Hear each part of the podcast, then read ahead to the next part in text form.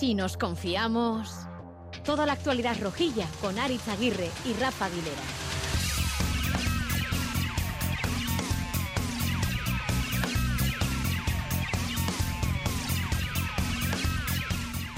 Arracha León, venga que sí, que por fin empezamos, que nosotros empezamos en cuanto empiezan a cerrar las piscinas, pues entonces vuelve la Asamblea Roja del Si nos confiamos, como siempre en Radio Euskadi, ¿eh? Por cierto, es que recasco bioces a todos y todas las oyentes que nos escribís, nos preguntáis, oye, venga, ¿cuándo vais a empezar la tertulia? Pues venga, que ya es hora, ya estamos aquí, los últimos eran los primeros y vamos a aprovechar este parón ligero en este inicio de temporada de Radio Euskadi para hablar más detenidamente de los rojos, y de las rojas de este proyecto 6.0 que nos vuelve a ilusionar esta temporada, a pesar de quedarnos sin conference, sí, en un fin de semana en que sí ha jugado Sasuna, ¿eh? es empateados en Lezama contra el Athletic B de las Rojas, tras ponerse 0 a 2, con dos goles al inicio de cada parte. Hablaremos con una de sus capitanas, con Miriam Rivas. Buen punto y mal resultado en esta etapa de Josu Domínguez como entrenador. Y también tenemos ese empate en casa de los de Castillejo, ese empate a cero en Tajonar contra el Arenteiro. Pero bueno, vamos a, poniendo, vamos a ponernos un poco en esta vuelta al cole, ordenando los papeles y hablando poco a poco de todo este universo osasunista que tenemos todavía por comentar y sobre todo opinar y discutir.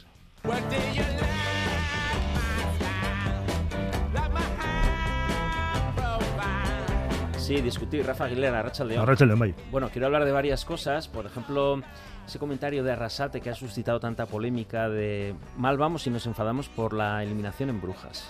Un poco si nos confiamos, ¿no? Un poco si nos confiamos. Y un poco también es un mensaje sobre la gestión de expectativas, que esto ha sido algo eh, recurrente prácticamente desde que Arrasate está en el, en el banquillo, desde que se subió a Primera División. Ha sabido que ha, tenido muy, eh, ha sido muy consciente y ha tenido muy claro y él eh, ha lanzado ese mensaje sobre la importancia de gestionar las expectativas. Por eso aquella frase de la temporada pasada de, generar ilusión y demás, ¿no?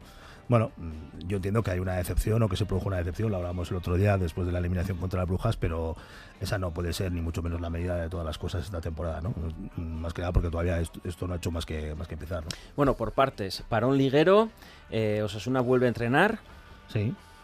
Eh, tenemos a, a Moncayola lesionado. Vamos a ver hasta dónde llega esa micro rotura fibrilar. Y tenemos a Bordalás en el horizonte. Joder, qué ganas le tenéis Ese domingo a las 2 de la tarde. Bueno, ya, Magnífico partido. Ya le, ya le, preguntaremos algo a Arrasate sobre Bordalás. Eh, les quiero preguntar a Luis Feria a Miquel sobre la parte ofensiva, pero igual de la defensiva también tendremos que hablar algún día, ¿no? Qué mejor que con Bordalás. Con, Bordalás dices. casi me la guardo para el lunes que viene. Para el de después de Bordalás hablaremos sobre la fase defensiva, ¿eh? Vamos haciendo... Eh, pasan los años, pero tus obsesiones son permanentes. Pasan los jugadores, no, no, pasan los años, pasan los pero jugadores. Pero tus obsesiones son permanentes, Espera, que ¿eh? también vamos a hablar... César de, Luis es el que ha metido... Eh, el tema del debate en la portería y tal, que está ah, también a discutir ahí en Twitter con unos y con otros. Vale, vale, vale. Bueno, eh, vamos eh, a hablar un poco de todo, pero primero te quería preguntar, em, en ese contexto de Osasuna, más ¿hay cosas más que te inquietan o que te ilusionan de este inicio de temporada? A ver, ilusión, claro que sí. inquietud, no sé hasta qué punto es un momento todavía de hablar de inquietud hay una expectativa, una, expectativa que vamos a ver si se cumple, ¿no? Mm, en ocasiones habíamos hablado de, que los laterales y el perfil de los laterales y la aportación de los laterales de Osasuna eran un buen indicador para saber eh, el alcance de la propuesta de, de Arrasate, ¿no? Nos acordamos de Clerc, nos acordamos de, Estupiñán, eh, nos acordamos de la primera versión de Nacho Vidal. Bueno, mm, mm, este año Osasuna, Arrasate tiene a su disposición más laterales que nunca y prácticamente tiene todos los perfiles posibles de laterales, con lo que las combinaciones a la hora de, elegir y, con ello de hacer planteamientos distintos, creo que se multiplican. Por lo tanto, tenemos un abanico más de eh, planes de partido, por así decirlo, de propuestas, eh, al menos de inicio, diferentes para abordar los mm, mm, retos distintos. Y eso yo creo que es una cosa interesante. Y dos, evidentemente, eh, el hecho de que haya habido un relevo eh, en esas posiciones mm, y que haya entrado gente pues que todavía tiene que, ajustar, que, encajar, que eliminar los ruidicos. Mm, mm. Si a eso le sumas lo, de, lo del centro de la defensa de Catena, pues bueno, ya estamos viendo que impacta directamente la fiabilidad defensiva del equipo. ¿no? Bueno, con Arancha Prado y Javi Martín aquí a los mandos, ¿eh? directos, llegados directos desde Lezama, pero no son de Lezama, ¿eh? son de Tajonar. Eh, volvemos a escuchar este Si nos confiamos aquí en la sintonía de Radio Euskadi. Ya sabéis que nos podéis escuchar también eh, tanto en ITV Nayeran, en la página Si nos confiamos, como en itv.eus, clicando Radio Euskadi Plus y después colgaremos todos los contenidos en Twitter, en arroba Si nos confiamos y también en ITV Nayeran, etcétera, etcétera. Vamos a empezar a preguntar a la tropa rojilla.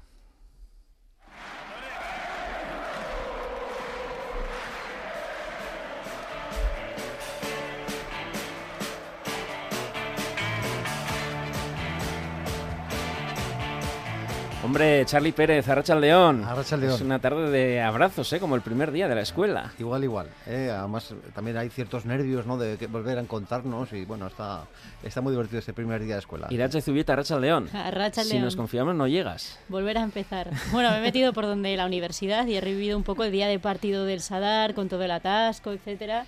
Bien, Bien, bien, ¿no? hay movimiento. Oye, sí. eso de mandarnos capturas, eh, fotos mientras vas conduciendo de mira cómo está esto, bien Eso también, no, ¿no? eso, Para- no, eso no lo ha hecho, ¿no? No, ah, no, no, eso habrá hecho algún copiloto. Eso lo habrá o hecho algo, alguien. ¿no? Vale, vale. Que, eh, por favor, eh, Policía Municipal de Pamplona, era una broma, ¿eh? Eh, Rubén Compais, Arracha León. Ya hemos empezado por quitar el micro a Rubén, vamos bien. Eh, a ver si podemos escucharle. Mientras tanto, César de Luis, Arracha León. Arracha el León, Arit. Qué moreno, ¿no? Uh, morenazo de piscina, eh, brutal, porque ya las vacaciones de, de playa ya quedaron lejos ya. Si yo pensaba que estabas todo el día discutiendo en Twitter. ¿Qué va, qué va? Esos son los ratillos así que ya no sabes qué hacer, un poco en el sofá. Pues tienes que muchos, ¿eh? Tienes muchos. Por eso. No, pasa que soy muy rápido. Son todos de sofá. Tiene De sofá, de también. sofá, sí. Qué, ba- qué barbaridad. Rubén Compais, Arracha León. Ahora sí, no. Vamos a acabar por. Estoy beta Ahora hoy. sí. Arracha Leonarich. no hay Excel que, que supere No. el que. El que alguien te pase su propio micro para hablar, ¿eh? es un tema, como ha dicho Charlie, es de compañerismo, nervios, vuelta al inicio de curso y claro, los compañeros están, las compañeras están aquí para ayudar. Mm. Bueno, 3 y 11 de la tarde, vamos rápidamente. Eh, ¿Qué os ilusiona y qué os, no diría preocupar, pero qué os inquieta, Charlie?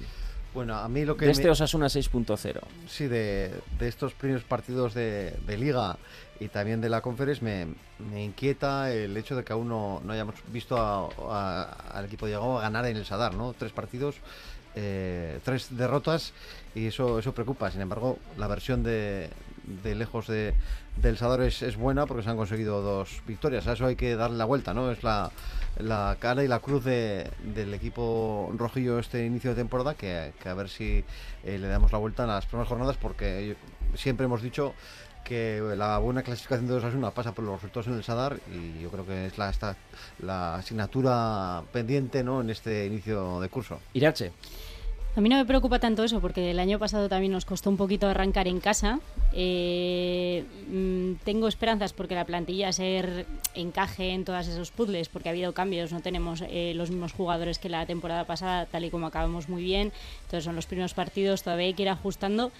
Eso no me preocupa tanto, sí me preocupa eh, encontrar los laterales correctos y me preocupa el gol porque en los partidos que hemos visto, sobre todo en el del Barça, sí que vimos un Osasuna que jugó muy bien, estuvo bien tanto en ataque, en defensa también. Eh, el problema es que cuando hay que tener efectividad de cara a portería y ser incisivos, falta un poco de punch. También nos pasó contra el Brujas aquí en casa, ¿no? César. Eh, a mí no me inquietan los resultados en casa. Eh, son, hemos jugado contra equipos eh, que perfectamente puedes perder.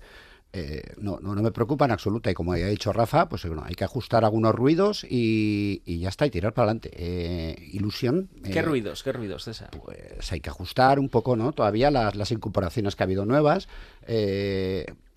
Yago va a cuenta, como ha dicho Rafa, con, más recursos y, y yo creo que, que por ahí van las cosas. Yo estoy muy tranquilo en casa. Fuera de casa lo estamos haciendo muy bien con equipos de nuestra liga y, y la verdad que paciencia y muy ilusionado con, lo- con la temporada que nos viene. Yo, yo más que más que más recursos yo creo que son diferentes y eso es lo Sí. que y eso es lo que ahora abre esa expectativa sobre la sobre el ajuste de, de- de todos ellos, ¿no? Eh, Rubén Compains, ahora sí que te damos voz. Ahora sí, parece que sí. Eh, Osasuna décimo con 6 puntos sobre 12 posibles. Claro, eso con el Excel en la mano no nos debiera de preocupar. Aquí hay No, no, otro para- tipo de datos, seguramente eh, más que cuantificables, mm, cualitativos, que igual sí que han generado cierta inquietud.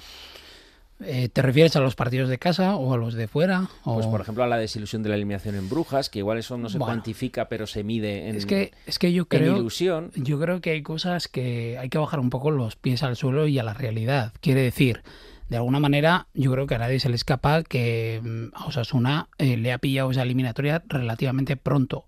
Segundo, te la juegas contra un Brujas, por ejemplo, que no es un equipo que viene a, pasearse por Europa, o sea, que no es un inexperto. Nosotros, de alguna manera, eh, creo recordar que en la última previa de, Champions que jugamos también nos caímos a, las primeras de cambio. Por lo tanto, yo creo que el tratar de convertir algo que fue un premio en, un, en algo negativo es algo que creo que, que es injusto y que creo que además eh, nos tiene que servir para saber que, que porque este año no vamos a volver a repetir estar el año que viene allí, ¿no? Entonces creo que es clave eh, aprovechar eh, esas esos resultados inicialmente negativos, por ejemplo, nos pasó el último partido de casa también, ¿no? Salimos con un resultado negativo, sin embargo, salimos eh, fortalecidos de ese partido. Y parece que en una disputa de una competición en la que participan habitualmente los, los más, eh, eh, de alguna manera, los elegidos, ¿no? Eh, se convierte en algo negativo. Para mí no es un fracaso, al contrario, creo que es un premio. Creo que además, si nos hubiésemos clasificado, obviamente económicamente nos habría arreglado seguro, pero deportivamente nos habría pasado factura porque esos ajustes de los que estáis hablando del equipo, eh, hay que darse cuenta que hemos tocado la línea defensiva, hemos tocado el extremo izquierdo, que fue un- un- una línea que nos dio bastantes buenos resultados y premios, y eso al final eh, no acaba de ser- o sea, al final lo que acaba eh, sucediendo es que entre que ha llegado pronto y no estás 100% ajustado, es normal lo que te ha pasado. Yo no lo veo algo negativo. Amaya Marcotegui, Arracha León. A León, nariz, ¿qué El, tal? el día de la marmota, ¿no? Vuelves eh, por teléfono a entrar en la tertulia y de vuelta de la escuela de... Chun, chun, De chun, chun. Valtierra. Ah, donde la calabaza gigante este fin de semana. De Exacto, justo. Estoy de ruta por pueblos de Navarra. ¿Qué te ¿Y eso, parece? eh, lo de la calabaza gigante, es un aviso para tus alumnos o cómo va? Espero que no. ¿Ah? Todavía no los conozco tanto como para ser así de premonitoria, pero vamos, Joder. espero que no. Vaya aviso. Bueno, y, y de, y de vuelta de trabajar, ¿a ti qué te inquieta y qué te ilusiona de este Osasuna?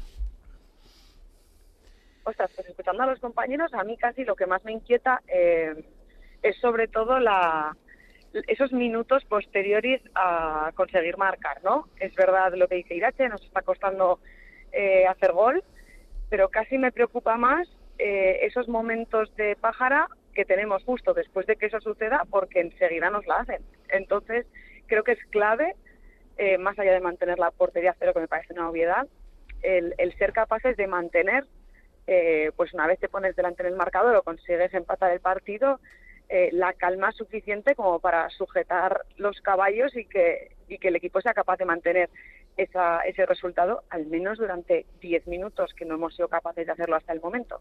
Y Eh, bueno, ilusionarme, me ilusiona todo lo demás. Yo estoy mucho más ilusionada que preocupada. Mm. Eh, más ilusionada que- que el año pasado, porque claro, ya hemos tocado, eh, bueno, no diré que hemos llegado a la cima, pero esa final de, de la Copa del Rey te, te deja con las expectativas muy altas, como decía Rafa, en la gestión de expectativas. Eh, bueno, totalmente. Y creo que el tema de la gestión de expectativas va a ser complicado, quizá no tanto por el vestuario, pero por la afición sí. Eh, el hecho de haber llegado a la final de Copa el curso pasado eh, te deja también en una posición de privilegio de cara al inicio de la competición Copera este año y creo que eso hace que las expectativas, bueno, pues estén muy altas y además, pues como el grado de ilusión que vivimos con, con la final de Copa fue tan alto, pues es verdad que solamente plantearnos eh, la posibilidad de repetir, bueno, pues yo creo que se nos pone el- la piel de gallina un poco a, a todas, ¿no? Oye, ¿cabemos todos y todas las de la tertulia en tu, eh, no sé si es apartamento que has reservado en Sevilla con cancelación gratuita para la final? ¿Con Sí terraza? cabemos, sí, no os preocupéis, no os preocupéis, por eso será. Pero, Te tomamos la palabra, ¿eh? Pero, a ver, pero. no, no, cuida- cuidado, no, no, cuidado que luego, no, es que claro, porque luego vienen los vinagres, que ya le he oído a Rubén, no, es que nos eliminan de la... No, no, de no, no, la no, yo he defendido que no la consuela es porque no mejor, quiere, sí, sí. Y nos Entonces, viene mejor, ¿no? me estás dejando noticia, fuera del apartamento. Fuera del apartamento, el primero ya. O sea, ya, ya no hay, ya no hay sitio para tanta gente, no- por lo que ya sea. no Ya hay que empezar a sacar gente desde, el- desde el minuto uno. Oye, pues al hilo de la cuestión, una reserva, Es por la una reserva lo suficientemente generosa ¿eh? como para que la gente que luego se viene arriba con facilidad, pues también quepa. Vale. Ahí lo dejo. Eh, sobre esas declaraciones de Arrasate que han generado, bueno, cierto, no sé si discusión, pero sí cruce de reflexiones en, en redes. No puede ser que estemos enfadados porque hemos perdido con el Brujas o porque Abde no viene ayer. Yo creo que nos estamos equivocando. Tenemos que saber lo que somos y de dónde venimos. Y, y el equipo pues tiene el límite salarial que tiene, por ejemplo. Los últimos años está quedando muy por encima de, de ese límite. Eso habla de, de que el equipo hace autocrítica, de que el equipo es ambicioso, que no hay autocomplacencia para nada. Y luego, claro, que a nosotros nos fastidia también porque lo tuvimos cerca. Pero estamos hablando de, de un rival como el Brujas. O estamos hablando ayer de jugadores que estás compitiendo con el Betis, con el Aston Villa, con el Wolverhampton. Yo creo que es mi, mi sensación o mi percepción ahora mismo que nos estamos equivocando, pero igual soy yo el que está equivocado. César. Eh, yo creo que la gente no se enfadó por, por haber perdido la eliminatoria contra el Brujas. Yo creo que la gente se enfadó por la forma en la que se perdió. ¿no? Yo creo que en, el cómputo global de, la, de, las- de los dos partidos de la eliminatoria incluso fuimos superiores. Lo que pasa es que se nota la, la experiencia y, que tiene el Brujas en este tipo de, de partidos eliminatorias. Pero bueno, eh, entra dentro de lo normal perder esta eliminatoria. Yo creo que era una superioridad espejismo, porque también lo pudimos ver en el Sadar. Ellos estaban muy confiados porque sabían que eran superiores y era un rival a la que no le hizo falta hacer nada. Llegó tres veces a puerta en el Sadar y de las tres veces que llegó, dos fue directamente gol. Fue muy superior en los ataques al equipo y en Brujas hizo exactamente lo mismo. A mí me da la sensación como el gato que juega un poco con el ratón, que evidentemente Osasuna hizo muy buen partido, pero ellos sabían que si apretaban un poco, o sea, iban a, a- a media marcha y cuando tenían que meter una marcha más, eran muy superiores al equipo. Entonces Mira. creo que jugaron un poco con eso, aunque Osasuna hizo muy buen papel, ¿eh? pero ellos tenían el partido completamente controlado. O sea, a mí, a mí me preocupaba lo tranquilos que estaban en el césped en el Sadar, porque decías, aquí hay algo más que nos estamos perdiendo. Sí, Rache, pero bueno, eh, vuelvo un poco a lo que ha dicho Amaya. Yo creo que la eliminatoria la perdimos del minuto 77 al 79 en el Sadar, que no supimos gestionar eh, ese empate después de haber ido todo el partido detrás y apretando al Brujas, porque si vamos con un empate a Brujas y nos colocamos 0-2 como nos ponemos, ya no irían tan tranquilos y ya esa experiencia que tienen y tal se pondrían más nerviosos. Eh, poniendo los focos ya mm, de cara al futuro, sin mirar tanto al retrovisor a Maya, pero eh, hay quien dice, es que es bueno estar enfadado si pierdes contra el Brujas. Es bueno esa ambición. Yo creo que hay una parte de esto que es lógica, eh, que Osasuna caiga en una eliminatoria frente al Brujas, eh, en términos generales no debería ser una sorpresa para el osasunismo, pero creo que el problema, como decía, como decía César, creo que el problema está más en cómo se fueron sucediendo las cosas. A mí me parece que, visto el partido, sobre todo de vuelta, cuando Osasuna se pone por delante, te pones 0-2 y además es que para más Inri, eh, los dos goles de ellos son unos errores muy ostentosos por nuestra parte. Entonces, creo que ahí es donde está el problema. Si ellos te pasan por encima, te hacen unas jugadas eh, eh, fascinantes y te meten gol y te empatan a dos, pues mira, no pasa nada. Pero cuando son dos errores tan clamorosos nuestros que nos hacen irnos a casa con la eliminatoria después de haberla tenido en el bolsillo, yo creo que es más el cómo que no el qué. Mm. Charlie, Sí, totalmente de acuerdo, pero yo creo que ahí también Yagoba está un poco gestionando las expectativas, ¿no? Y poniéndonos frente al espejo. Hay que tener en cuenta, y yo creo que Yagoba también lo tiene en cuenta, que llevamos tres meses hablando en la conference, ¿no? De todo el lío, de si se jugaba, si no se jugaba, ¿no? Se había generado tal expectación que yo creo que la gente también ha llegado un poco cansada y dice, joder, pues después de, de tanto tiempo hablando de esto, para tirarlo en tres minutos que nos metieron los dos goles en... em, em, en Brujas. en Brujas, pues eh, duele, ¿no? Y es normal que, que el equipo y la afición tengan que gestionar estas frustraciones, ¿no? La, la final de Copa fue algo más natural porque era un equipo muy fuerte, el Real Madrid. El Brujas era el peor rival, al menos a, a mi forma de entender que nos podía tocar, el más difícil. Y aún y todo, yo creo que el equipo compitió y desde luego los errores defensivos penalizaron e hicieron y de ahí que la yo creo que la afición sobre todo en redes sociales que me sorprende que Yagoba un poco conteste en rueda de prensa esos comentarios que se estaban haciendo en redes sociales no incluso también lo hiciera el más señalado de todos que fue Mojica. Pues bueno hay que hay que gestionar esa expectativa y de cara a un inicio de, liga que también es complicado porque los rivales que, que estamos teniendo son complicados. Hablemos del equipo, Rafa, sobre los fichajes, sobre cómo se ha planificado eh, esta plantilla. ¿Qué destacarías?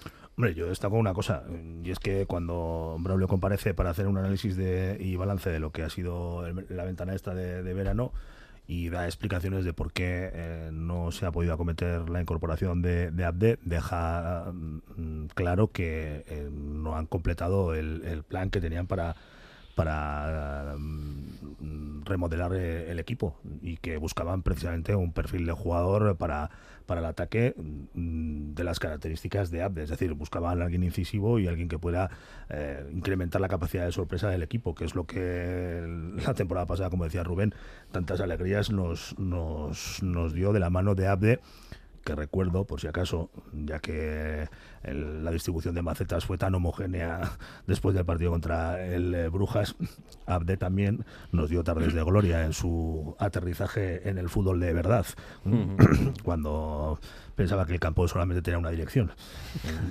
Y, y bueno, pues eh, sí, son procesos de aprendizaje que luego resulta pues que eh, dejan algunas eh, lágrimas, en ocasiones un poco de sangre, pero pero terminan eh, reportando alegrías, que es lo que Ya, espero pero que... Mojica es un veterano como tú. Pero bueno, los veteranos tenemos esto que damos la vuelta al marcador. entonces... eh, La vuelta al jamón. Le damos la vuelta al jamón y entonces pues dices, joder, y, y estamos como, como, como críos con zapatos nuevos. Claro, si das la vuelta al jamón quedan las lonchas buenas todavía. Claro, para bueno, de- bueno, dep- depende si sabes abrirlo o no. ¿eh? que, hay gente, que hay gente que es bastante torpe con este asunto. ¿eh? Si quieres algún día damos un curso de, de corte de jamón. ¿eh? Hemos hablado de Abde y claro, a mí me viene a la cabeza, ya sé que soy injusto, ¿eh? pero claro, en lugar de Abde tenemos a Arnaiz. Y ya sé que soy Mm. injusto y por eso... Termino, termino con lo de la, la remodelación de la plantilla. Si tú te paras a pensar, eh, ese, ese, ese cambio de cromos que, nos, que, no, se, que no puede no, no hay Sí, comparación, no hay eso- comparación posible y de hecho no existe la comparación porque se reconoce cuando se hace el balance que falta ese jugador, no se ha incorporado ese jugador. Luego en el resto de las, de las incorporaciones, vamos a ver, yo creo que eh, Catena es un jugador que todo el mundo um, coincide en que es un futbolista que había dado un rendimiento más regular, no sé si mejor, pero sí más regular que el de Aridane como central. Otra cosa es que todavía no hayamos visto la mejor versión de Catena, que creo que tiene que ver con todo esto que hemos hablado al principio y que ya comentamos el otro día de cómo se ajusta eh, y cómo se recupera Osasuna el equilibrio defensivo. Ahora la palabra es empasta, ¿no? Eh. Ahora es empastar, pero ya estuvimos hablando del empaste entre Lucas Torro y Moncayola. Sí, por eso, por eso. sí. Que sí, pues que, que dio mucha guerra la temporada pasada. Y fíjate tú, mm, ese fue, esa, esa fue una fuente de desequilibrio defensivo del equipo durante buena parte del, del- del primer tramo del campeonato de liga. Y luego yo creo que, a ver, eh, lo de Raúl García de Aro, los que la temporada pasada tuvimos eh, ocasión de ver media docena de partidos de segunda división, yo creo que eh, yo creo que sobre ese jugador había un consenso prá- prácticamente eh, generalizado sobre, sobre la, la condición de delantero de primera división. ¿no? Bueno, pues vamos a hablar de Arnaiz, no tanto de Arnaiz, ya que lo he comentado, lo preguntamos, pero sobre todo también eso, de, de Raúl García de Aro, que, comenzaba, que comentaba Rafa, como el fichaje estrella de esta plantilla, luego si queréis hablamos de algo más si nos da tiempo, pero sobre todo, de, más allá de los nombres también, de la variante ofensiva que muestra el equipo en esta nueva temporada, eh, eh, capitaneada mm, por el centro del campo que ya hablamos la semana pasada, pero también ahora por hablábamos antes de incompatibilidades con Budimir y tal, pues ahora tenemos a Raúl García de Aro, vamos a ver cómo encaja Raúl García de Aro en ese nuevo plano ofensivo de Arrasate. Lo hablamos con nuestros entrenadores de cabecera.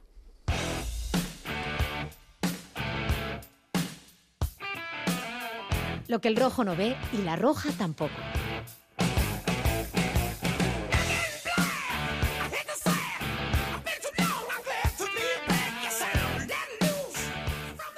Miquel González, Arracha León.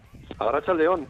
Luis Fernando Dadía, Arracha León. Arracha León, ¿qué tal? Muy bien, os quiero preguntar por el gran fichaje de esta temporada, el de Raúl García de Aro, 6 millones de euros más variables. El año pasado hablábamos de las incompatibilidades entre los delanteros, que Budimir parecía incompatible con Quique García y el Chimi Ávila. Y eso es lo que os quiero preguntar. ¿Raúl García de Aro sí puede encajar bien con Budimir? Es decir, Pues yo creo que es el delantero diferente que necesitábamos.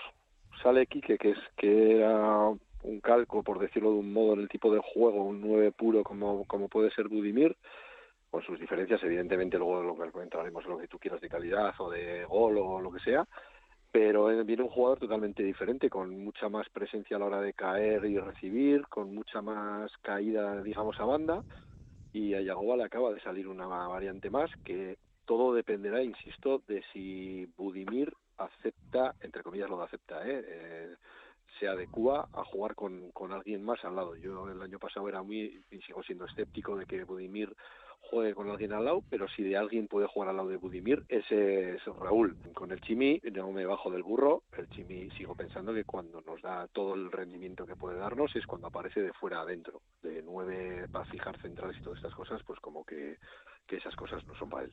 Luis Fer, en cuanto a la compatibilidad que hablábamos de Budimir, ¿qué cambia en el caso de Raúl García de Aro? Digo por sus características y por lo poco que le habéis visto hasta ahora.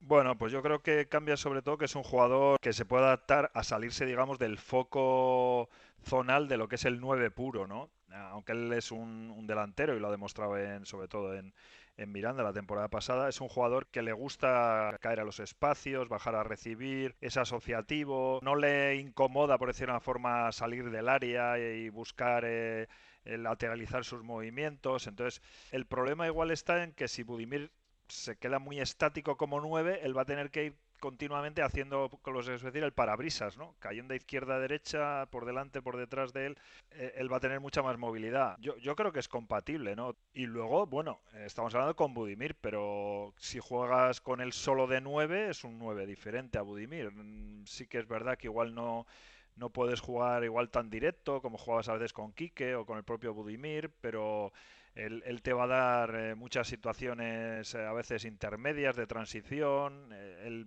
es un jugador que si le das al pie sabe aguantar, llegar a la llegada de compañeros.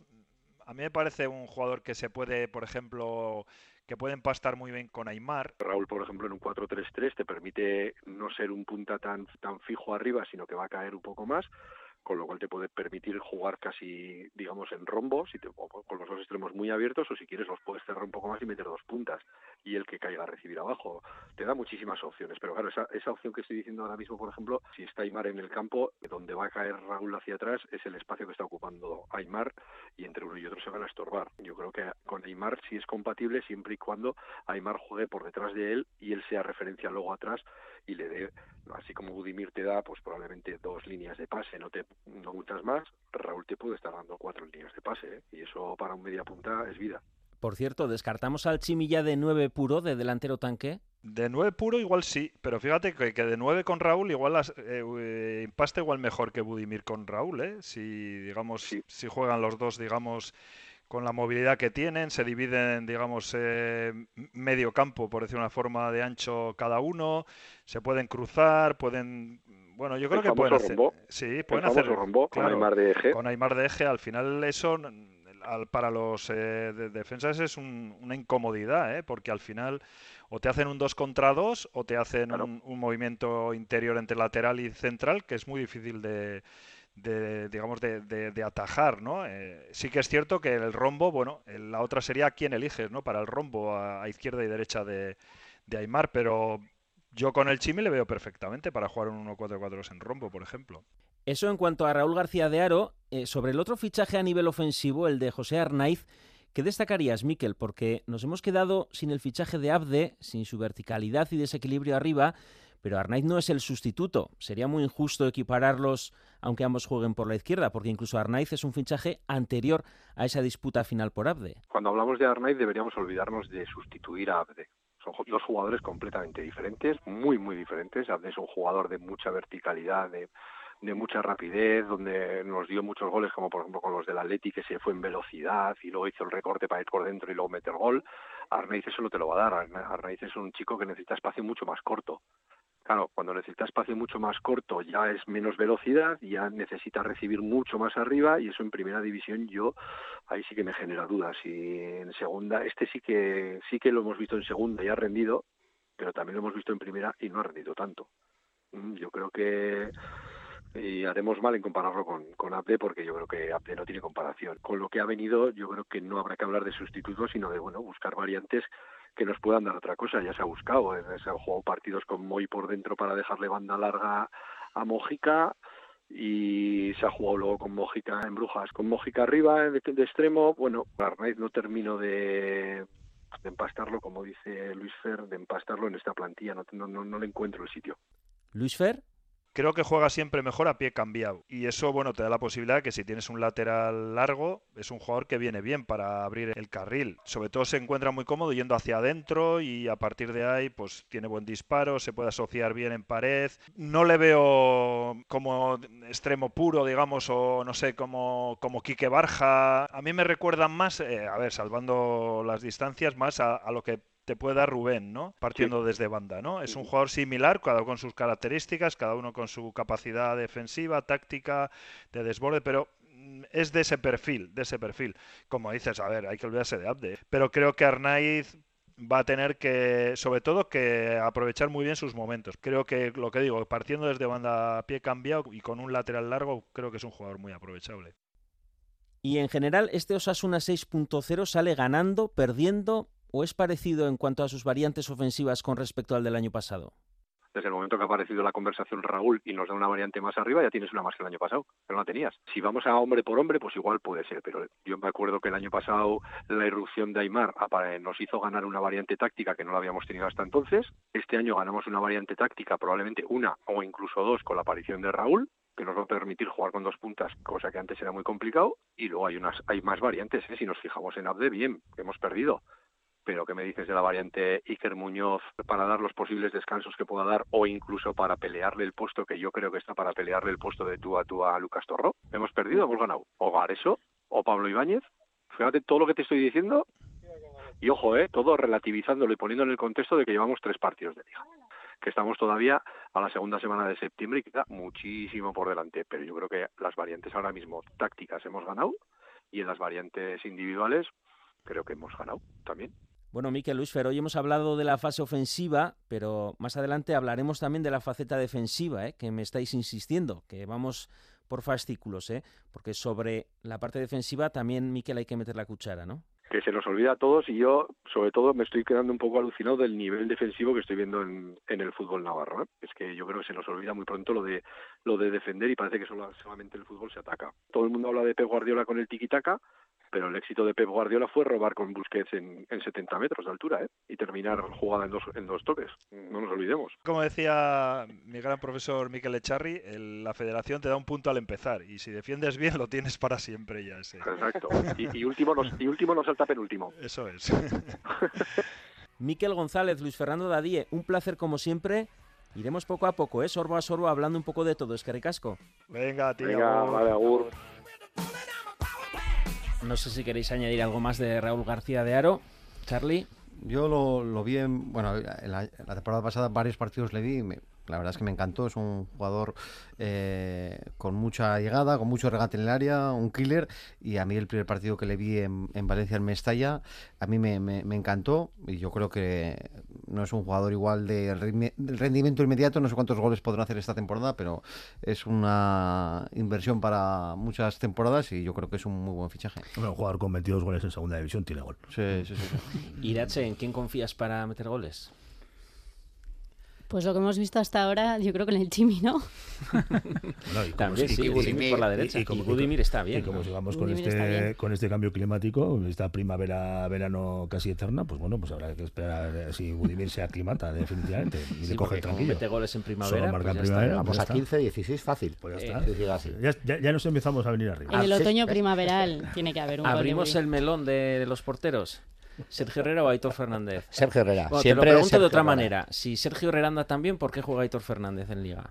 Pues... Salvo el primer no tengo ni idea. Eh, eso habrá que preguntarle a Yagoba. Igual es porque por el tema de acumulación de partidos o porque ve que los dos eh, porteros tienen bastante nivel, que no estoy eh, para nada diciendo que, que Aitor Fernández no tenga nivel, pero bueno, ha querido rotar. E igual es por el tema de gestión de la plantilla o, sin más. Pues ¿no? explicas, Rafa? Personal. No, yo no tengo explicaciones. Mm. Pero, pero vamos, yo veo a top, o sea, yo veo, ya lo he dicho más de una vez, para mí er, top, Sergio Herrera es top, top 7, top 8 de la liga. Yo creo, claro. De todas formas, sobre, la, sobre el tipo de gestión que hace Arrasate de la portería no podemos tener tampoco mucho. O sea, no, no sé si es una, un arcano, si lo vimos como lo gestionó la temporada pasada. Hmm. Es que hay un detalle que no sé si ha pasado por alto y es que visto que hemos visto distintos once y distintas eh, piezas, hemos pasado a tener unos Asuna que tenía, parece ser, equipo titular, equipo suplente y ahora mm, yo creo que eso es uno de los eh, factores más importantes de esta temporada. Hemos conseguido tener prácticamente una plantilla titular de 22. Yo creo- y creo que la portería va por ahí Sí. también la jugada, ¿eh? Ah, Yo creo que... que- en esta racha se le ve a Sergio un poco mejor, ¿no? Sí. Bueno, lo- lo Bueno, de- aunque también tiene sus críticas de que en el gol de Brujas, en ese córner podía haber hecho más. por ejemplo. Pero, decía Miquel, ¿no? A- a- la temporada pasada veíamos a, a Torro y 10 más y hoy, ojo, si igual Iker eh, Yo no creo lo que- o está a su altura al menos, ¿no? Preguntabas antes Entonces, por las, por las expectativas. eh, Yo creo que el, el otro día contra el Barça se abrió una de ellas. Claro. Porque el rendimiento de los que dieron, o sea, el rendimiento que dieron los que jugaron contra el contra el Fútbol Club Barcelona abre la expectativa del fondo de armario, ¿no? De, Ya. de- de la posibilidad, ¿no? Es un partido que normalmente, ya lo hemos comentado aquí más de una vez, los encuentros contra el Real Madrid, contra el Barça, hay que sacarlos del, del análisis porque normalmente generan contextos que son diferentes.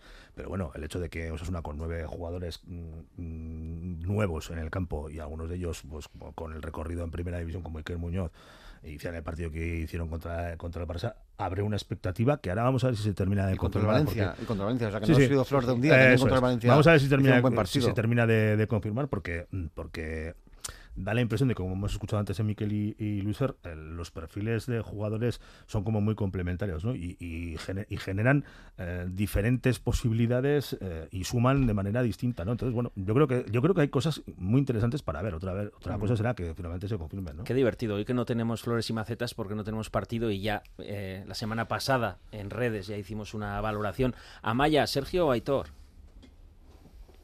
Pues yo en este momento, Sergio, ¿quién me ha visto y quién me ve? Con lo nerviosa Con que la te de años de ¿eh? vida que me ha quitado.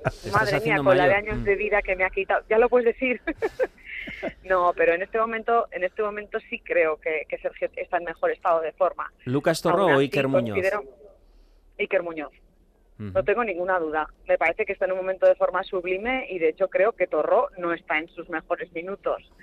Pero bueno, también te digo que yo estoy de acuerdo con Miquel en que la mejor noticia para mí en estos partidos que hemos visto hasta el momento, que ya lo comenté la semana pasada, no es tanto la gente que ha llegado, sino la que está floreciendo. Eh, o sea, creo que Pablo Ibáñez está a un nivelazo, Iker Muñoz, Areso hizo un partidazo el otro día. Me parece que son nombres propios que a veces se nos quedan un poco en el tintero porque no son recién llegados, pero son una grandísima noticia para Osasuna. Rubén Areso o Rubén Peña. Uy, ahora ya, yo, visto lo del otro día, obviamente ahora me, me gusta más eso. Lo que no hay que olvidar son los dos primeros partidos de Rubén Peña que nos dieron lo que nos dieron, ¿eh? que, que el chaval no salió a regalar minutos. Venga, y la, la difícil para Rafa.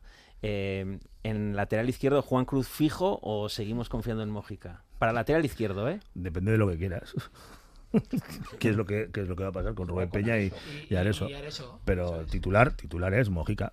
Y- Ya veremos si vemos a, a jugando a los dos, a, a Areso de lateral y Rubén Peña por, Por, delante. por, Moji- por Mojica le pregunté yo a Arrasate y, y- y ya dijo Arrasate que ya sabemos lo que nos puede dar eh, hacia arriba y tiene libertad absoluta para hacerlo y ahora lo que esperamos es que rinda como defensa. Bueno, la única manera de saber si rinde como defensa es ponerlo. Bueno, hablando de macetas, vamos con otro Has amigo aso- del cole. Has asociado a macetas a Mojica ya. ¿eh? No, no, no. No, He no, no, aso- no, he ya verás asociado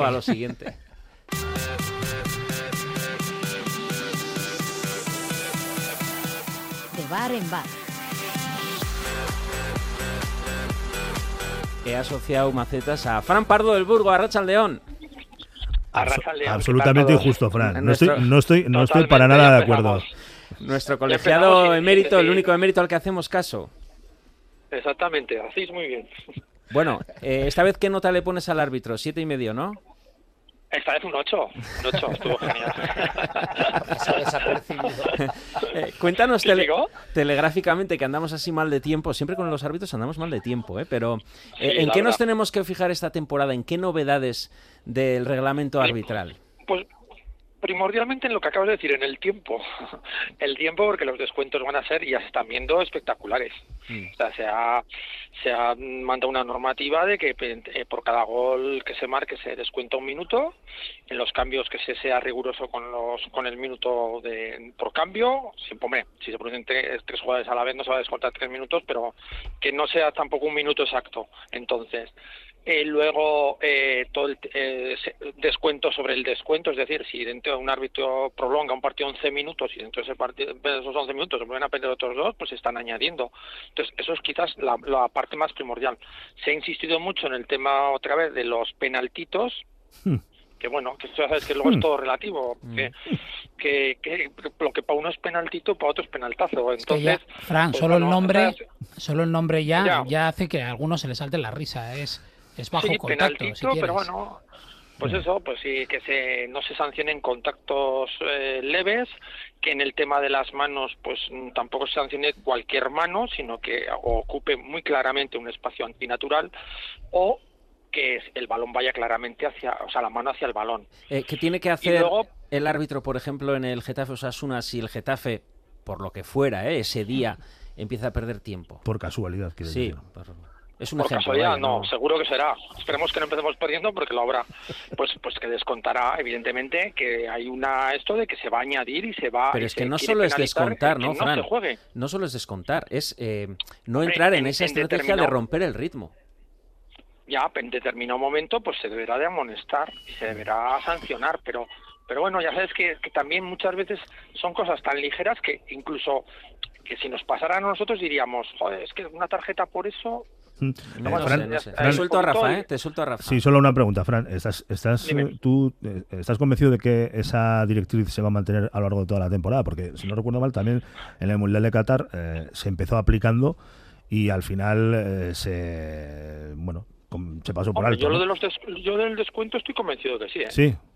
Eso sí que ha venido a quedarse porque ya les han dicho claramente. No, no, no tanto, no tanto para que, no un tanto minuto. para que, no, no me refiero tanto a que haya venido para quedarse, sino descuentos de 10, de, de 10, de 12, de 15 minutos. Sí, sí, sí, sí, sí, eh, ¿Tú ya crees que va a ser viable eh, creo que- dentro de seis meses? Pues yo creo que sí, ¿eh? O, o, o se, o se conseguirá que los equipos no pierdan tanto tiempo. Vale. Y las Que manos, den más prisa. ya lo tenemos claro, lo que es mano y no, ¿o no? Estamos como siempre. eh, a ver, eh, la teoría siempre es la misma. Eh, manos que ocupen espacio antinatural, manos que, eh, que eh, corten clara trayectoria, tra- tra- tra- trayectoria de, gol, eh, manos en ataque todas, indirecta, o sea, sea voluntaria o involuntaria, toda la mano que sea que preceda la consecución de un gol se considera que es que es mano y ya está. Y luego, pues eso, eh, Mm. poco más. O sea, es que el problema es que la teoría es muy fácil. O sea, Eh, la teoría se la saben todos. Por ahora, ¿cómo El vamos? aplicarlo, Eh, ¿Vamos Bueno, perjudicados o vamos favorecidos? ah, yo creo que vamos bien. Mm. Ni bien ni mal. O sea, por ahora no nos podemos quejar. No, la verdad que yo pienso que no nos podemos quejar. O sea, Bueno, contra tenido- el Barça, tenido- diferencias de criterio, tú mismo lo dijiste. pues quizás un... Pero, pero con una, con una falta... Esa mano, esa mano dentro del área en la ida del Brujas. Brujas en el Sadar, sí. Ay, Bueno, pero bueno, yo es que hablo de los árbitros de aquí. Los, eh, los internacionales Ah, es otro mundo. Mm. Es otro mundo y otro y otra historia. Yo hablo de, te hablo de, los, de lo que es la liga. La liga yo Ujú. creo que no nos podemos quejar. Bueno, pues está. Bueno, Fran, pues que sigamos así, así de amigos. ¿eh? Eso es, exactamente. Te volvemos a llamar el próximo lunes, ¿vale? Muy bien. Bueno, feliz semana.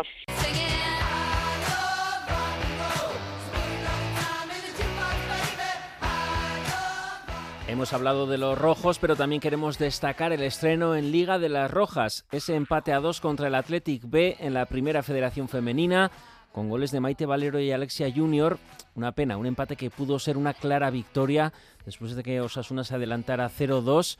Bueno, Osasuna es octava tras esta primera jornada, a dos puntos del soñado ascenso directo y con ese ilusionante partido de Copa de la Reina el próximo miércoles a las 8 en Tenerife, en Canarias, eliminatoria a partido único contra la Fundación Canaria Tenerife.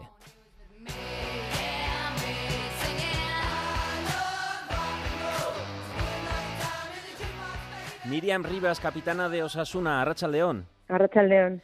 Ese Athletic B2 Osasuna 2, ¿cómo lo calificáis? Porque por una parte, bien está un punto en la primera jornada de liga contra el Athletic en Lezama, aunque sea el equipo B, pero por otra parte, después de ganar 0-2, después de ir ganando 0-2, Sí, pues al final, tal y como fue el partido, pues bueno, fue un palo, ¿no? O sea, al final nos adelantamos muy prontito eh, al inicio de la primera parte, en el minuto 3, y conseguimos el 0-2 también al inicio de la segunda parte, otra vez en el minuto 3 de la segunda, y bueno, al final te ves un poquito ya, pues eh, sabes que es complicado, obviamente, y que hay que mantenerlo durante muchos minutos, pero bueno, ya te ves un poquito, ¿no? Con ese buen comienzo, teníamos muchas ganas de, de poder sumar de tres, de empezar con victoria la temporada, y bueno, pues fue un palo, la verdad, el empate final pues nos sabe a poco. Es verdad que sumamos un punto, pero pero bueno, queríamos los tres y, y fue un poco duro. ¿Cómo es este Osasuna renovado, liderado por el entrenador Josu Domínguez? ¿En qué se diferencia a los Osasuna que hemos visto hasta ahora? Bueno, yo creo que seguimos en la misma línea, ¿no? Eh, Osasuna con mucha ambición, con muchas ganas, mucha ilusión por, pues bueno, por estar eh, arriba de la tabla, ¿no? Y, bueno, y llevamos muchos años ahí arriba, ¿no? En la pelea y, bueno, este año pues es una nueva temporada con las mismas ganas y, y bueno, seguimos en la, en la misma línea que años anteriores. Eh, ¿Qué os dijo Josu Domínguez al término del partido? No sé qué, qué mm, conclusiones sacáis de este empate a dos tras adelantaros eh, en la primera parte, como dices tú al inicio, con gol de Valero, eh, luego también ese 1-2. Sí, pues eh, bueno, nos transmite, ¿no? está contento del trabajo que ha hecho el equipo y del esfuerzo realizado por todas y, bueno, eh, hubo muchas cosas bien, pero es verdad que, que, bueno, pues también hay que hacer autocrítica en general, ¿no? Y aprender un poco de, de los errores porque, bueno, pues al final es un, un 0-2 y hay que intentar para futuras ocasiones pues poder mantener ese resultado. Es verdad que es una categoría complicada y que los rivales también nos exigen mucho y no es fácil, ¿no? Pero bueno, pues al final tenemos que ir corrigiendo, ¿no? Mejorando esos pequeños detalles que nos pueden llevar a, en, en esas situaciones pues a, a, lo que queríamos, ¿no? Que era llevarnos los tres puntos y lo teníamos muy cerquita, ¿no? Y muy a mano. Pues él está orgulloso y el trabajo fue importante, pero, pero bueno, pues hay que ir puliendo cositas para poder ir sumando de tres cada fin de semana. Quizás se hecho el equipo demasiado atrás. Sí, es posible que, bueno, pues que igual esa fuera una de las, ¿no? De las eh, situaciones que se dieron y, que nos dieran muchos minutos, como te comento, como igual para, para echarnos atrás o intentar defender ese resultado. Y también, bueno, obviamente el rival aprieta, es la verdad que, que manejaron mejor esa segunda parte y llegaron muy bien al final del partido, entonces, bueno, pues por nuestra parte, pues intentar eh, aprender de cara a futuras ocasiones y, y, y, nos hubiera gustado poder, poder mantener esa, esa ventaja y acabar con victoria en las anteriores temporadas nos hemos quedado a las orillas de ese soñado ascenso. ¿Sigue siendo la aspiración este año? La ilusión de todas, obviamente, es, es, pues es poder conseguir el objetivo de ascender a primera, pero tampoco queremos marcarnos desde un inicio simplemente pues pues el, sabemos que, que tenemos un equipo muy competitivo, entonces creemos que, que podemos estar ahí arriba y pero bueno, al final nosotros queremos ir eh, pues partido a partido, cada fin de semana trabajando el partido de cada rival y intentar sumar los máximos puntos posibles, pero sin volvernos locos también ni, ni meternos presión excesiva. Eh, al final creemos que nos, nos va mejor, ¿no? También cuando, bueno, pues cuando con el trabajo y juntas en equipo, que al final eh, somos capaces de conseguir muchas cosas. Entonces, bueno, este año pues seguimos un poquito en esa línea. El próximo partido, presentación en Tajonar, el próximo fin de semana contra el Club Europa, el Club de Barcelona, eh, puede ser una buena ocasión para empezar a despegar. Sí, la verdad que tenemos muchas ganas de, de jugar, de volver a, a la competición ¿no? en Tajonar, en nuestra casa, y creemos que ahí pues tenemos que hacernos muy fuertes después del empate este fin de semana en Lezama, pues, pues con más razón queremos conseguir los tres puntos en nuestra casa e irnos al fin de semana de descanso pues con, con al menos esos cuatro puntos, ¿no? Para nosotros es muy importante hacernos fuertes en casa y, bueno, pues vamos a ir a por ello, a preparar de la mejor manera ese partido. Es verdad que esta semana es una semana un poco diferente porque tenemos Copa de la Reina y tenemos un viaje a Tenerife, pero, pero bueno, eh, vamos a intentar preparar, o sea, manejar de la mejor manera esta semana y preparar también eh, pues muy bien ese partido de liga, que es para nosotros muy importante sumar de tres. Eh, Miriam, ¿cómo veis desde Osasuna esa huelga en la Liga F, en el fútbol profesional femenino? ¿Cómo lo estáis viviendo? Es complicado, ¿no? Y tenemos eh, compañeras o amigas, ¿no? Que están en, en esa liga y eh, se pelea también pues por unos mínimos y porque se valore el trabajo. Entonces, pues bueno, a ver si se resuelve lo antes posible porque porque sé que tampoco es una situación agradable para ellas un año más, una temporada más, capitana y referente de Osasuna, Miriam Rivas, Escaricasco. Vale, muchas gracias a vosotros. A todo que Os quería pedir alguna reflexión también sobre el tema de la deuda de Osasuna, eh, que ya sabemos que mm, el informe de la Comisión de Control Económico del club dio a saber que la deuda neta es de 43 millones y puede subir si, por ejemplo, CVC pues eh, nos vuelve a dar alguna palanca o algún tipo de refinanciación de la que hablamos.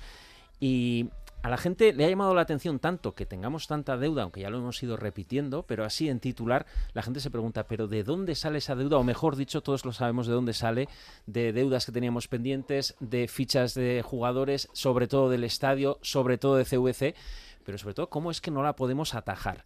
Y también le ha llamado la atención esto que decía Braulio Vázquez en la rueda de prensa de mm, balance del mercado. Somos lo que somos y llegará un momento que tendremos que vender y va a ser más pronto que tarde. Yo lo tengo, tengo que decirlo claramente porque es que ya hacemos un esfuerzo extraordinario por retener a nuestro talento, a los canteranos, a Lucas, a Chimi, a Moy, etcétera. Pero esto no da más, no da más. Entonces, una cosa que necesitemos vender y otra que mal vendamos. También quiero eh, que no venga luego cualquiera, no es que necesita vender, como todos. Pero si veis la lista de las ventas últimas, quitando Perea, que vendimos por 3 millones, bueno, no pues hemos vendido nada más. ha calado el mensaje ese de que tenemos que vender. De repente nos ha entrado esa mm, sensación o esa realidad de que tenemos que ser un club vendedor.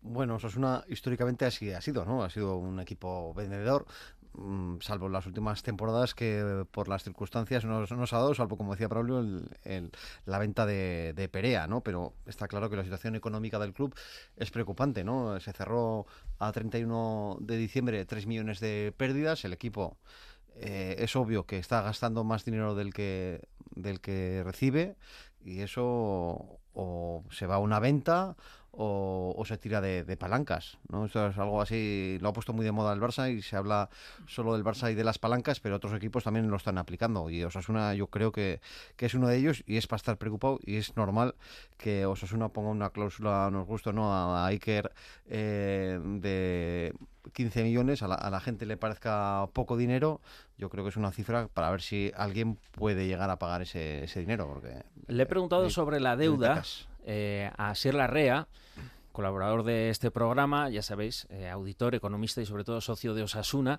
Le preguntaba en abierto sobre la deuda y me decía esto.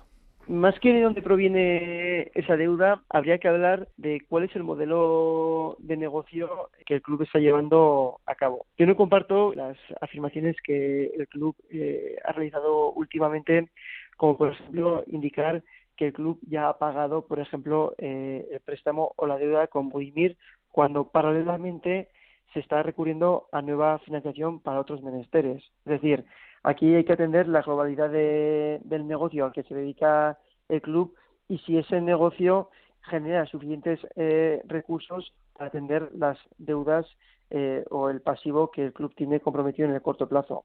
Esto no se está produciendo y ya en el ejercicio anterior vimos cómo el club tenía un fondo de maniobra negativo por 16 millones de euros, que ya nos satisfaba que en el corto plazo eh, el club necesitaba eh, nuevas fuentes de, financiación y se ve que el ciclo económico del club pues sigue requiriendo eh, nuevas fuentes de financiación. Le he preguntado también sobre esas pérdidas que eh, se reflejan en las cuentas del club de 3 millones de euros a 31 de diciembre de 2022, es decir, que gastamos más de lo que ingresamos. Él me decía que no le preocupaban tanto esas pérdidas que también, sino el tema del fondo de maniobra, es decir, que en la previsión que haces de económica eh, ya sabes de antemano que vas a gastar más de lo que vas a recibir. A mí el foco prioritario y más urgente habría que ponerlo en el fondo de maniobra negativo, que es donde el club va a sufrir. Fondo de maniobra negativo quiere decir que el club en un cierre económico concreto, en una, en una foto de cierre concreta, tiene mayores obligaciones de pago que ingresos previstos tiene para cobrar. Eso significa que el club de alguna manera o se tiene que financiar o tiene que buscar eh, fuentes alternativas de ingresos o te vuelves a financiar y por lo tanto crece la deuda o intentas bajar esa deuda con otros ingresos. ¿Qué ingresos pueden ser? Hablábamos de la capacidad que te daba la renovación del campo, que los mismos eh, directivos de Osona lo vendieron para poder tener más ingresos del campo, del nuevo estadio del Sadar. Bien mediante ingresos de publicidad o bien mediante los arrendamientos eh, de las esquinas eh, o corners ¿no? que, que, que el estadio del Sadar tiene. Esto se ha visto que si bien el club ha incrementado sus ingresos por publicidad, eh, podemos ver el tercer anillo del campo que después de dos años y medio eh, sigue, sigue vacío. O podemos ver también cómo eh, el futuro museo o otros locales comerciales siguen vacíos. Planes alternativos, la venta de jugadores. O sea que volvemos a lo que decía Braulio, que más pronto que tarde habrá que vender. Em, le preguntaba sobre, él decía circulante, es decir, sobre el dinero que tienes en mano ¿no? para gestionar. A mí el dato más preocupante es el dato del, circulante. Este fondo de maniobra en esos momentos era a 30 de junio del 2022 muy negativo, con 16 millones de euros y es lo que nos va a dar, vamos a decir, la base para una estabilidad en el corto plazo. Y tendremos que ver cómo el club busca ingresos, que está visto que con los ingresos por televisión, cuotas de socios y de publicidad no da. Pues no da y estas cifras, estas cuentas, las tendrá que presentar el club en la asamblea de socios compromisarios. Ahora te doy paso, Charlie, pero hacía una reflexión así en la REA que decía, eh, claro, estas cuentas las tiene que defender una junta que la mitad de esa junta no ha estado en la gestión de estos datos porque se acaba de renovar en junio. Que van a ser los que van a firmar en un 50% unas cuentas anuales de un ejercicio sobre que ellos no han sido directivos y en un año donde recordemos también el director financiero del club ha sido sustituido. Con lo cual va a ser una asamblea donde la rendición de cuentas en una asamblea adormecida va a tener eh, unos interlocutores por parte de la Junta Directiva novatos y que va a ser difícil que puedan dar cuentas en tanto en cuanto la mitad de ellos no formaban parte del club en el ejercicio anterior. Bueno, pues nubarrones en las cuentas que preocupan, porque lo he visto en, en, lo que llamamos el, el osasunismo, después de el informe de la Comisión de Control Económico y después de las palabras de Braulio. Eh, sitúanos un poco, Rubén. Hay que vender jugadores, se puede conseguir un ingreso extra que por ahora no sabemos conseguir más allá de la tele, de la publicidad, de poner em, los abonos algo más caros, de pedir dinero a los socios? Encarecer los abonos es una opción, pero como bien ha dicho Asier, eh, tanto los ingresos por publicidad, explotación de los activos que tenemos, como el, aumentar la cuota de socios y, ganar más dinero de ahí no es suficiente, porque la deuda no, no estamos hablando de un millón de euros, ni de dos, ni de tres. Yo creo que además aquí se nos ha olvidado y de hecho se ha visto en esta en esta en este cierre de mercado cómo se han movido todos los equipos, cómo han andado todos para poder cerrar. O sea, no es un problema solo y exclusivamente de, Osasuna, aunque en Osasuna es el que nos tiene que preocupar porque es que encima los socios y las socias somos eh, los propietarios de todo esto, ¿no? Eh, está claro que los activos eh, al final no dejan de ser muy claros y, la opción de vender un jugador es, es lo que hay. Cuando Braulio avisa esto no va para más, esa frase ya, ya está claro que la está asociando a una venta y está claro que los ingresos van a ir por ahí porque como encima no nos andemos muy espabilados, pues acordaros con otros mercados que también están llegando con un montón de dinero y salvo que tú vendas a un jugador de los nuestros por un pastizal va a ser complicado, ¿no?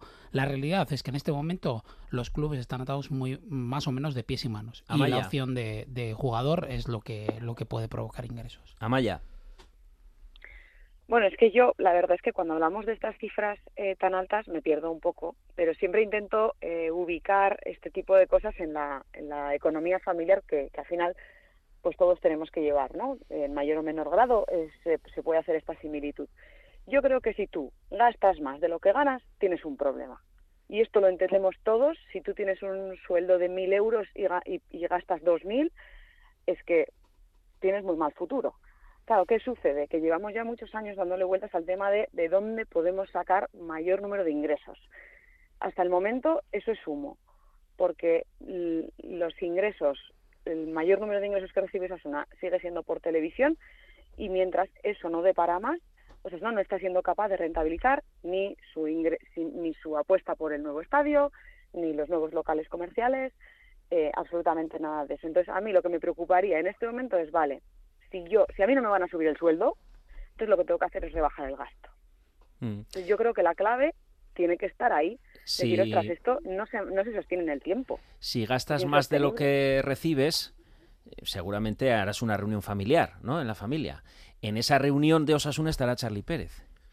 Lo que pasa que no sé en esa reunión eh, qué capacidad habrá de analizar eh, con cierta calma, ¿no? Eh, unas cuentas que de por sí son complicadas. Bueno, entiendo. Y son para todos los clubes. Entiendo que, como hizo el año pasado, explicará la, directiva a los socios y socias que así lo deseen previamente a esa asamblea eh, por los pormenores de, de los números. A mí me pareció más, más interesante esa reunión previa que la propia asamblea en la que no eh, hay que recordar que no habló nadie, ¿no? No preguntó a nadie sobre las, las cuentas y se aprobaron a la búlgara, ¿no? Mm. Eh, como suele ser habitual.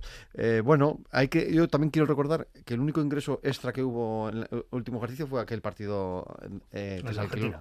el de Estonia-Argentina, ¿no? Mm. Y, y da- buena cuenta de los problemas que, te- que tiene el club para, para conseguir esos eh, ingresos extras, ¿no? Hay que meter o más publicidad o vender o otro tipo de, de cuestiones que ya el, el local comercial, pero no se está moviendo. Bueno, hay un montón de cuestiones. Lo que sí es preocupante es que la, la deuda aumente o al menos no, no, no baje y es un debe de, de la directiva y de, y de los directores financieros. En todo caso, Igual había, perdone, eh, igual había expectativas puestas también en la conference, ¿no? Que esto iba a ser una posible sin buena duda. inyección y ahora esto, pues la, la nube se ha caído totalmente, entonces ahora tienen que buscar otras alternativas y cuando ya salen hablando, avisando que tienen que vender a algún jugador, quizá la intrahistoria sea que ya hay cositas atadas para que haya posibles salidas. En todo, ca- en todo caso, creo que es, eh, y yendo un poco más allá y estructuralmente habría que plantearse o cuestionarse eh, qué impacto está teniendo el, el plan impulso, creo que se llamaba, de la, de la liga y esa aportación que eh, eh, vía CVC suponía la remodelación de los departamentos de marketing y de comunicación de los clubes, porque era una de las patas más importantes que, eh, que proponía ese impulso precisamente a, lo- a los clubes, dando por, por hecho que esa era una fuente de generación de ingresos para, para los clubes. ¿no? no sé hasta qué punto, y no sé si es un problema exclusivamente de Osasuna, que no lo creo porque no da la impresión de que todo el mundo haya conseguido un desarrollo espectacular eh, en, ese capítulo. Son los casos contados. No sé hasta qué punto ese objetivo se está, se está consiguiendo, teniendo en cuenta que, por ejemplo, en el caso de Osasuna está suponiendo un esfuerzo muy, muy importante en lo que a personal se refiere. ¿no?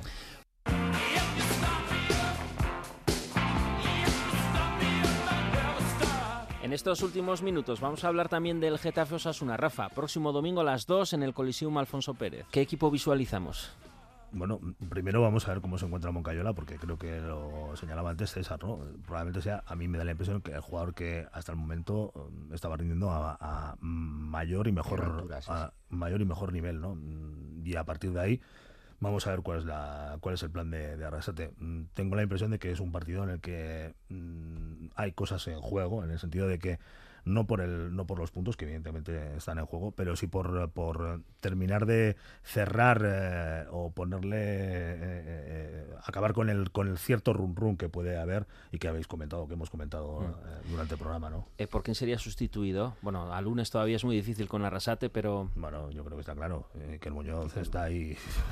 o sea, en esta- en- o sea hay- hay- creo que hay cosas que lo hemos, lo hemos hablado antes, ¿no? Creo que una de las cosas que pueden suceder esta temporada es que no hay mucho margen para la duda a la hora de, de- del relevo de determinado tipo de jugadores, ¿no? Mm.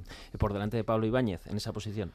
Yo creo que sí. Además por el perfil de jugador, yo creo que yo creo que sí. O sea que volvería Torró. Volvería, volvería a jugar Lucas Torro, claro. claro. Eh, ¿Qué jugadores queréis ver en el partido contra el Getafe? Bueno, eh, después del golazo que metió eh, el otro día, yo creo que Chimi tiene que jugar, ¿no? Está con ganas, yo creo que tiene eh, pues esa espinita clavada de la roja ante, ante el Atleti y yo, y yo espero que tenga la misma suerte o la misma fortuna que, que ante el Barça, que metió un golazo y, y lo había enchufado, aunque sigue teniendo que controlarse en esas eh, entradas que, que hace. eh, porque bueno, eh, yo creo que ante el Barça se contuvo, pero estuvo rozando el palo en alguna. Irache. Yo creo que errando, ¿no? Estará con David García porque no tenemos a Catena. A ver cómo llega Mójica, también del parón. Mm, cambios. Rubén Peña, no sé si estaba también tocado. Entonces, cambios va a haber seguro. Mm, estoy de acuerdo con, con Charlie que el Chimi creo que tiene que estar porque está rindiendo arriba. Y bueno, gente que también pueda disparar desde fuera de- del borde del área, ¿no? Porque creo que ahí está un plus para nosotros en O cuanto sea, a gol. que, ah, o sea que no ves a Bordalás al ataque a tumba abierta a quemarropa, ¿no? ves más un caparazón ahí. Rubén. Yo, fíjate, pues eh, a mí me encantaría ver a Budimir, porque creo y pienso que no ha sido muy justo eh, lo que ha, ha demostrado en el campo con, con los minutos que ha dispuesto.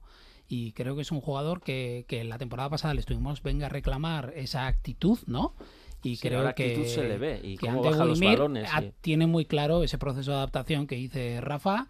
Creo que Raúl, pues eh, creo que aún necesita más, eh, más tiempo, por lo tanto, como sí o sí hay que sacar los puntos en Getafe, eh, yo quiero ver a Budimir arriba para que remate y meta algún golazo.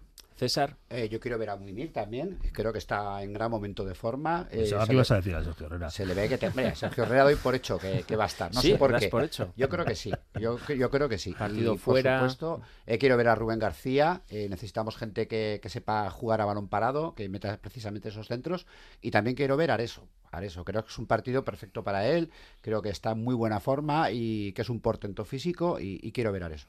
Y suponemos también la continuidad de Rando, ¿no? Esta cadena eh, cu- cumpliendo y, y también Unai, no sé hasta qué punto eh, se está Podría recuperando. jugar que Cruz es- de central también, ¿no? Sí. Aymar también me gustaría que estuviese como hoy. Claro, habrá que quitar a alguien. Pero bueno. Bueno, pero en total eran si 11 metemos a Rubén dicho, ¿eh? García, metemos a Aymar y metemos a Moy. Y a Dama Borio. Otro portento físico para la banda izquierda. Pues hasta aquí nuestra primera tertulia de esta temporada en el Si nos confiamos de Radio Euskadi. Podéis escuchar la tertulia íntegra en ITV Nayeran o en itv.eus en las páginas del Si nos confiamos. También la tendréis en redes, en Twitter arroba Si nos confiamos y vía podcast en iBox o Spotify. Ya hemos arrancado ¿eh? con el contexto, el análisis de los nuevos fichajes, repaso de la plantilla, hasta de los dineros hemos hablado, de la deuda que tanto preocupa. Ahora procedemos a despegar en esta esperanzadora temporada de Osasuna, la sexta de Yagoba, al igual que la nuestra. Si nos confiamos, esa es tú, Gubeti Gorriak.